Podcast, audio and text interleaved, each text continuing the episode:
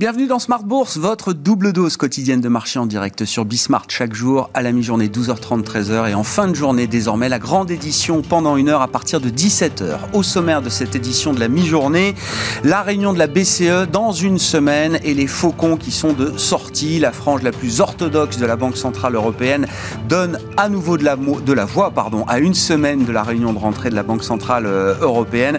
On parlera des enjeux de cette réunion dans un instant avec Nadia Garbi, économiste chez Pictet Management qui sera avec nous par euh, téléphone. L'autre sujet à la une, c'est euh, la, euh, le rafraîchissement pardon, de l'indice Eurostock 50, hein, les indices qui évoluent au rythme des mouvements de marché bien sûr, et donc c'est l'Eurostock 50, l'indice des 50 plus grandes valeurs européennes qui est remis au goût du jour aujourd'hui de manière intéressante puisqu'on voit une banque et un constructeur automobile entrer au sein de l'indice Eurostock 50, l'espagnol BBVA, la banque espagnole BBVA, et le français Stellantis issu de la fusion entre PSA, Peugeot, Citroën et Fiat Chrysler, bien sûr.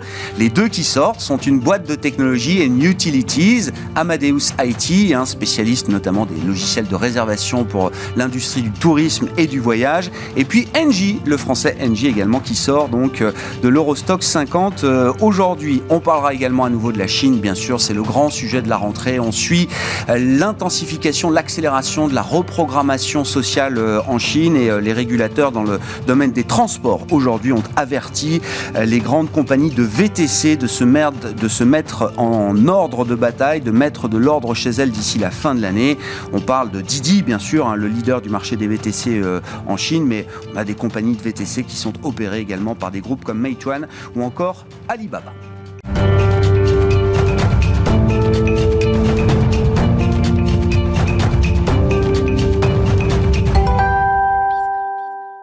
Peu de mouvements à signaler sur les indices boursiers en Europe à mi-séance. Les infos clés, c'est avec Alix Nguyen.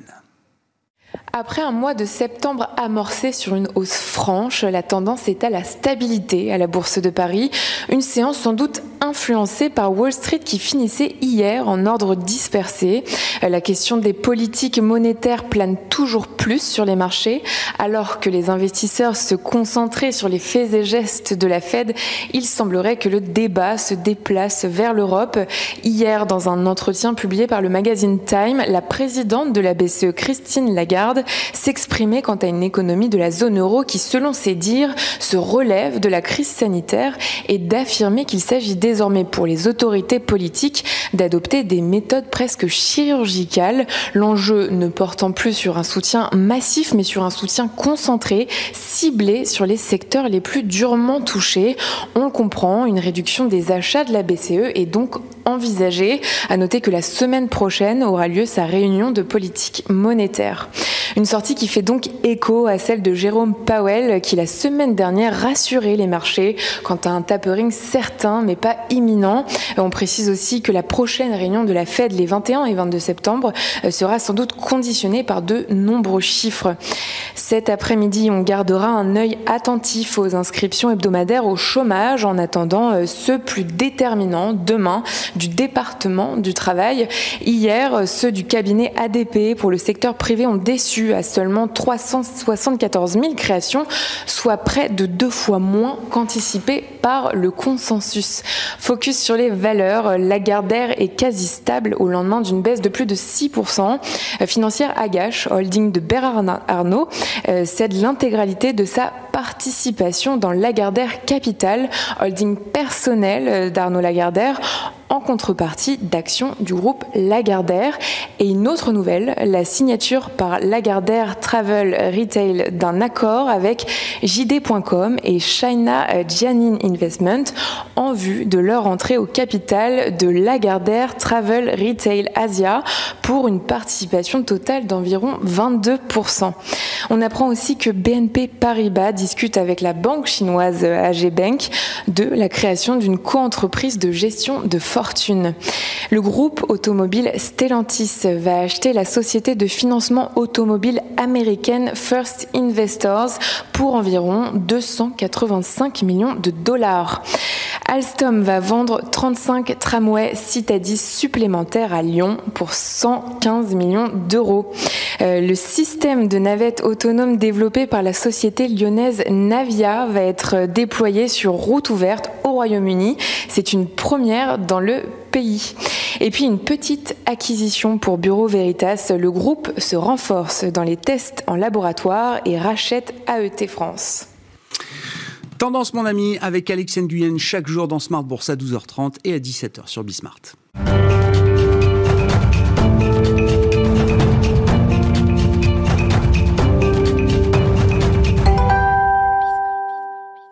Quelques commentaires pour entamer cette euh, émission sur la réunion de rentrée de la Banque Centrale Européenne qui se tiendra la semaine prochaine, jeudi prochain, le 9 septembre à Francfort. Et c'est Nadia Garbi qui est avec nous par téléphone pour en discuter, économiste chez Pictet Wealth Management. Bonjour et bienvenue Nadia. Bonjour. Merci d'être avec nous. Et, je le disais en introduction, les, faucons de la BCE sont sortis. C'est vrai que la, crise pandémique a fait euh, taire d'une certaine manière les, dissensions habituelles au sein de la Banque Centrale Européenne. Le consensus était plus facile à trouver pendant les mois d'urgence et de crise pandémique. Maintenant, les faucons nous disent qu'il est temps à nouveau de les écouter. Écoutons-les d'autant qu'il pose des questions qui peuvent être légitimes, euh, Nadia, notamment sur le plan de l'urgence pandémique. Est-ce que la BCE peut justifier dans un avenir proche, la semaine prochaine ou la réunion suivante, d'une réduction graduelle de son programme de, soutien d'urgence pandémique, le programme PEP, qui est censé euh, se terminer en mars 2022 alors c'est vrai que la BCE peut se montrer euh, sensiblement plus optimiste sur la conjoncture euh, en zone euro. Depuis juin, euh, date à laquelle elle a publié ses dernières projections, les données ont légèrement été meilleures qu'attendues. Donc je dirais qu'elle peut justifier une réduction graduelle que je caractériserais de technique du PEP.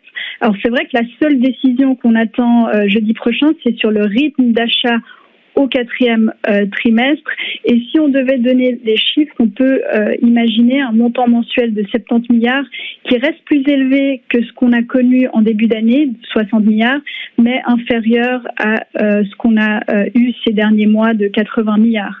Et je dirais que cette réduction technique devra aussi s'accompagner d'une communication forte de, de, la BCE. Au fond, c'est là où la garde va être attendue jeudi c'est vraiment sur la communication et sur le fait qu'elle doit insister euh, sur euh, le fait que la BCE n'entend pas réduire son support euh, monétaire prochainement.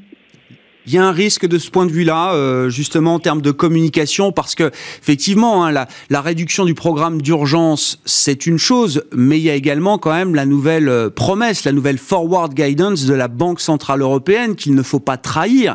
L'idée qu'on doit se donner tous les moyens nécessaires pour euh, atteindre 2% d'inflation en zone euro bien avant la fin de l'horizon de prévision de la Banque centrale européenne, alors qui sera prolongé d'un an prochainement. Donc l'horizon, le nouvel horizon sera 2024. Quand on regarde les projections jusqu'à 2023, on est toujours très loin des 2%. Hein.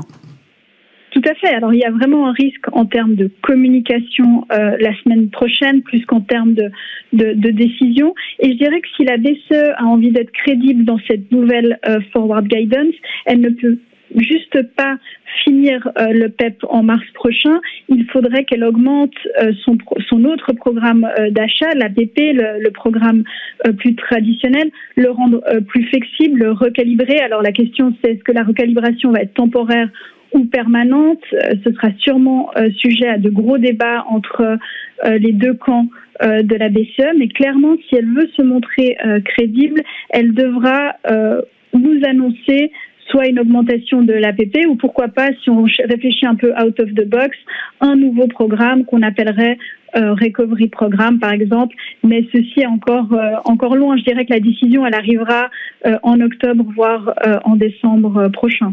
Bon, trois réunions importantes quand même d'ici la fin de l'année pour la BCE, pour les banques centrales en, général. Hein. ce sera à peu près le même calendrier pour pour la Fed qui est un peu plus avancé, on va dire, dans son dans son dans son chemin. Et pour la BCE, la rentrée commence donc la semaine prochaine, le 9 septembre à Francfort. Merci beaucoup pour ces quelques commentaires, Nadia. Nadia Garbi qui est avec nous par téléphone depuis Genève, économiste chez Pictet Wealth Management.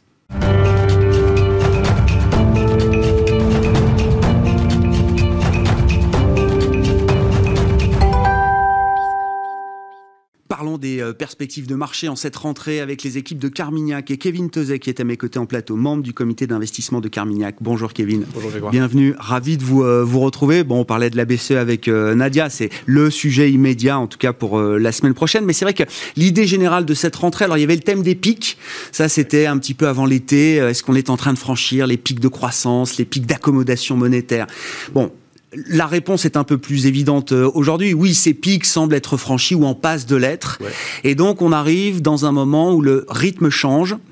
La macroéconomie se modère, se normalise, les euh, politiques publiques de soutien monétaire, budgétaire, elles aussi, sont en train d'approcher d'un point d'inflexion. Le marché est toujours sensible à ces points euh, d'inflexion, à ces signaux qui sont envoyés. Et puis il y a le sujet chinois, mais je pense qu'on pourra en dire quelques mots en particulier avec vous dans cette, cet entretien mais sur l'idée du changement de tempo un peu global, là, est-ce que ça met les économies, la reprise en risque? Et puis du point de vue des marchés, est-ce que ça nécessite euh, des euh, décisions de gestion particulières le, cycle, il avance. La croissance, euh, elle est moins vigoureuse, mais elle est de plus en plus autonome. Et donc ça, ça veut dire que le, focus, ce sur quoi eh bien, les autorités, qu'elles soient monétaires ou budgétaires, ce sur quoi elles se concentrent, ben, c'est peut-être moins la vigueur de la croissance, mais peut-être d'autres facteurs. Alors euh, l'inflation, on, on, en a beaucoup mm. parlé, donc ce qui peut amener des banques centrales à en faire un petit peu moins. Hein. Typiquement, on a parlé de la Banque centrale européenne, mais ça peut aussi être euh, le cas de la, Réserve fédérale euh, américaine. Et puis, eh bien, euh, les autorités budgétaires aussi, hein, qui peuvent, là aussi, il peut y avoir, avoir des, fonds courants au, sein des différents gouvernements, au sein d'unités plus hétérogènes comme, comme, l'Union européenne. Aux États-Unis, on voit clairement la croissance qui décélère. Hein. On, a réduit nos anticipations de croissance aux, États-Unis. Le consensus est en train de s'ajuster. Hein. C'est-à-dire que un peu avant l'été, ce qui était attendu, c'était 6,5 de croissance pour cette année. Hein. Euh, ce qui est attendu aujourd'hui, c'est un peu plus de 6%. Donc il y a bien, on a bien, on, a, bien cette mmh. dynamique-là. Euh, dans le même temps, eh bien, les pressions inflationnistes, elles existent. On a parlé de la Banque centrale européenne. Il y a des chiffres de l'emploi. Alors, Alexandre parlait tout à l'heure. il y a l'ADP. Il y a des chiffres de l'emploi attendus encore euh, aujourd'hui et, demain. Et ça, eh bien, ça pourra euh, amener la Réserve fédérale à en faire moins parce que ça pourra amener, on va dire, des pressions inflationnistes, des pressions sur les salaires. Et c'est vrai que ce cocktail-là, moins de croissance et plus potentiellement d'inflation, sur le papier, c'est pas forcément un très bon cocktail euh, pour l'économie et pour les marchés financiers on, sort d'une... Euh, parce que c'est vrai que la reprise des marchés financiers, on en parle depuis un an et demi, hein, a été euh, très faste, mhm. nous a amené sur des niveaux records. On, sort de cette période-là, enfin de la, période, j'allais dire facile, c'est jamais facile dans vos métiers, et euh, surtout pas après ce qui s'est passé depuis un, an et demi, mais on, sort quand même d'une logique de marché assez simpliste.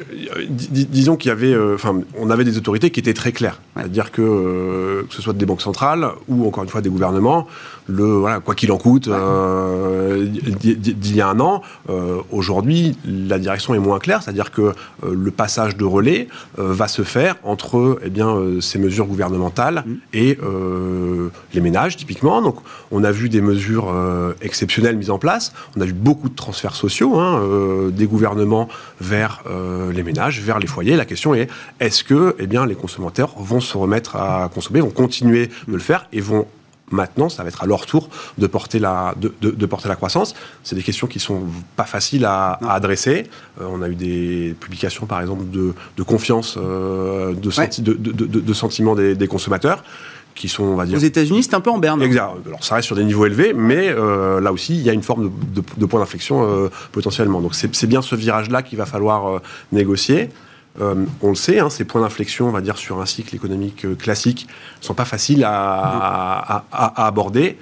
Et avec le cycle qu'on connaît, ils le sont encore moins parce qu'il y a euh, bien toutes les spécificités qui sont propres à cette crise Covid et toutes les dislocations hein, qui ont été ben, qui, en sont le résultat, que ce soit eh bien sur l'offre, sur la demande, sur le marché du travail, sur la velléité des salariés à retourner travailler, etc.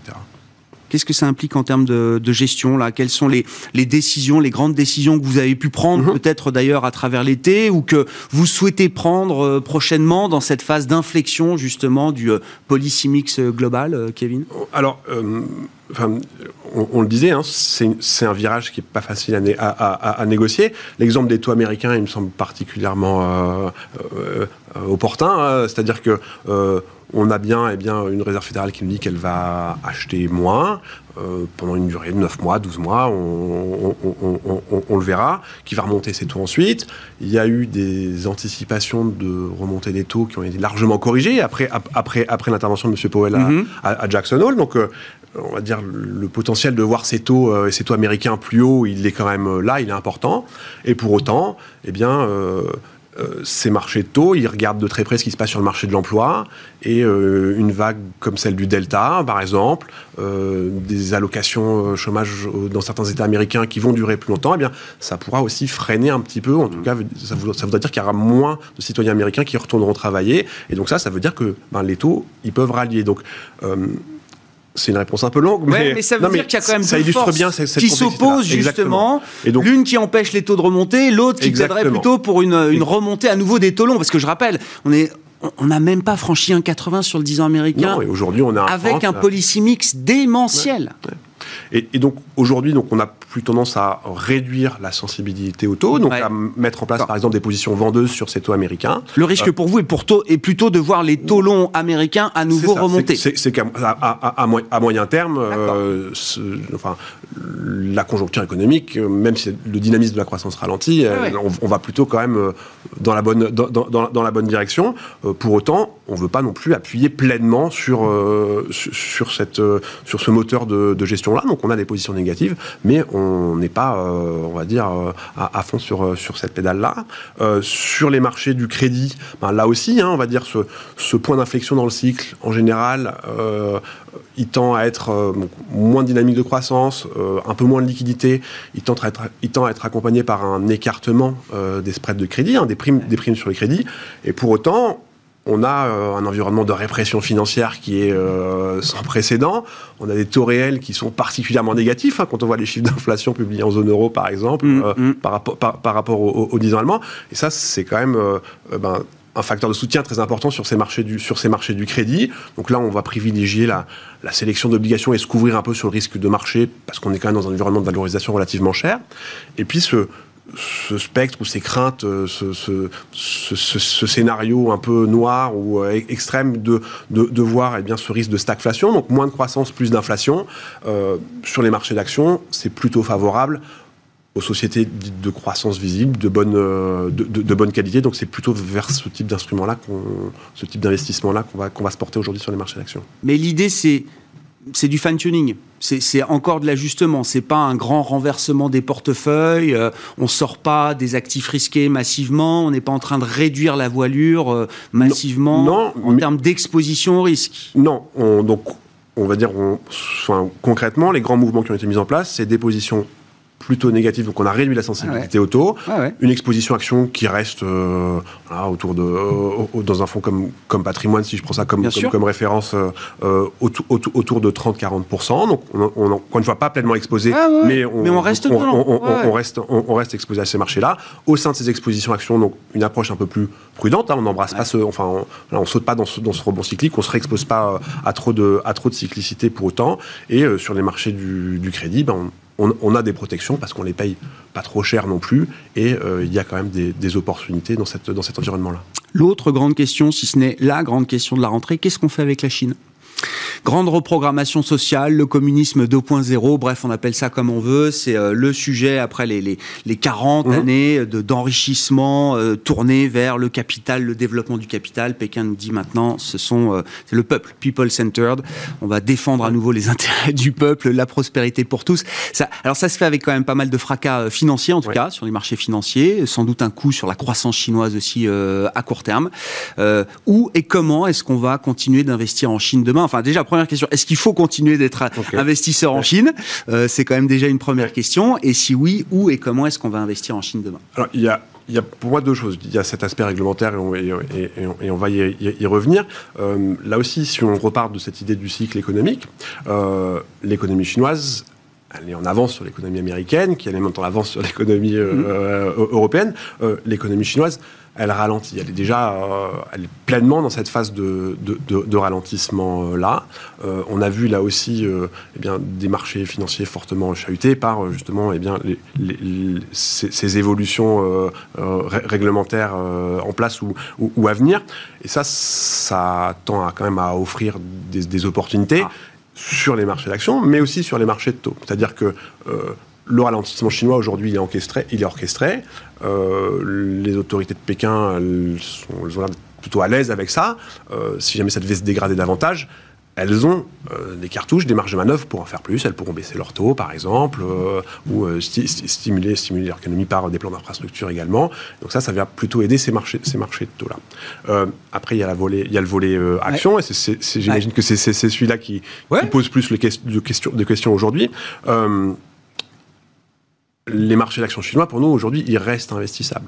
Euh, que fait M. Xi Jinping, c'est pas euh, une attaque euh, au, secteur, au secteur privé, c'est, on va dire, une modération. En tout cas, il vise à modérer potentiellement les excès euh, du, du, capitalisme. Donc ça, c'est des, c'est ça qui sous-tend, on va dire, les, les, mesures qui sont, qui, qui, sont mises en place. Alors, vous, vous parliez tout à l'heure de, de, de, de, Didi, par exemple, où, où, on, a, on a eu d'autres secteurs qui ont été plus touchés, comme, comme ceux liés à l'éducation. Il y a aussi des secteurs qui eux euh, bénéficient pleinement euh, des faveurs de, de Ils sont du bon côté de la barrière politique, c'est ça. Exactement. Pas l'oublier. Oui, et, donc, et donc ça, c'est plutôt sur cela qu'on va avoir envie d'investir sur le moyen terme. Alors ça peut être celui des semi-conducteurs. Hein, euh, il y a eu eh bien des règles, un embargo américain sur, hmm. sur les semi-conducteurs. La Chine accuse un retard relativement significatif hein, sur ce secteur-là, entre 5 et 10 ans. Donc ça, c'est des secteurs qui vont bénéficier de beaucoup d'investissements, beaucoup, beaucoup d'investissements, qui devraient être euh, très, très porteurs. Euh, il y en a un autre euh, qui est celui de la transition énergétique, de l'énergie. Mm. Hein. la Chine importe beaucoup de, mm. beaucoup de matières premières, beaucoup de, beaucoup de pétrole, elle a peu de ressources pétrolifères. Par contre, elle a des ressources manufacturières quasiment illimitées. Mm. Et ça, pour produire de l'énergie solaire ou renouvelable, ben, c'est une.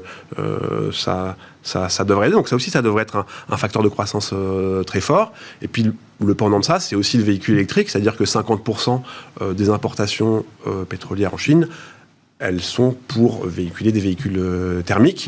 Donc le véhicule électrique, là aussi, il devrait, il, devrait croître fortement. Finalement, vous dites que le marché va plutôt repositionner ses investissements en Chine sur les thématiques que vous avez pu évoquer, Kevin, plutôt que de retirer euh, ces, billes massivement ben, de, eh ben, Chine. quand on construit un portefeuille, quand on gère un portefeuille, on le construit aussi. Et donc, on est content d'avoir d'un côté euh, ces expositions au taux chinois, hein, qui sont plutôt un actif qui a tendance à plutôt bien se comporter en phase de, on va dire, adverse au risque. Puis on a un peu de portage, hein, contrairement à, ce qu'on a en, en, euros. encore sur la dette chinoise. On, a des actions avec beaucoup de visibilité, en tout cas une bonne visibilité sur les secteurs que, que je mentionnais. Du fait de cette visibilité, ils tendent à se payer un peu plus cher que le reste du marché. Et puis, eh bien, euh, on a pu, euh, enfin voilà, il y, a eu des, réactions de marché très fortes, des mouvements de panique. Euh, là aussi, il y a des choses à faire, des valeurs à aller à, sur, lesquelles investir et qui, elles, traitent sur des niveaux de valorisation beaucoup moins élevés. C'est donc un moment d'opportunité, là, vous dites? Ben, Nous, on a même renforcé l'exposition à, à, la Chine à certaines, et à certaines valeurs chinoises. Merci beaucoup Kevin, très clair. Kevin Tozek qui était avec nous pour évoquer ses perspectives de marché en cette, euh, cette semaine de rentrée. Kevin Tozek, membre du comité d'investissement de Carmignac, avec nous dans Smart Bourse à la mi-journée. On se retrouve ce soir en direct à 17h sur Bismart.